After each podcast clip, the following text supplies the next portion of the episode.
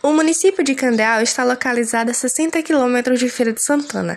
Originou-se de um pequeno povoado erguido de uma fazenda denominada Capoeira, onde havia muitos pés de candeia, daí o seu nome. Antes, esse município era pertencente à Riachão do Jacuípe.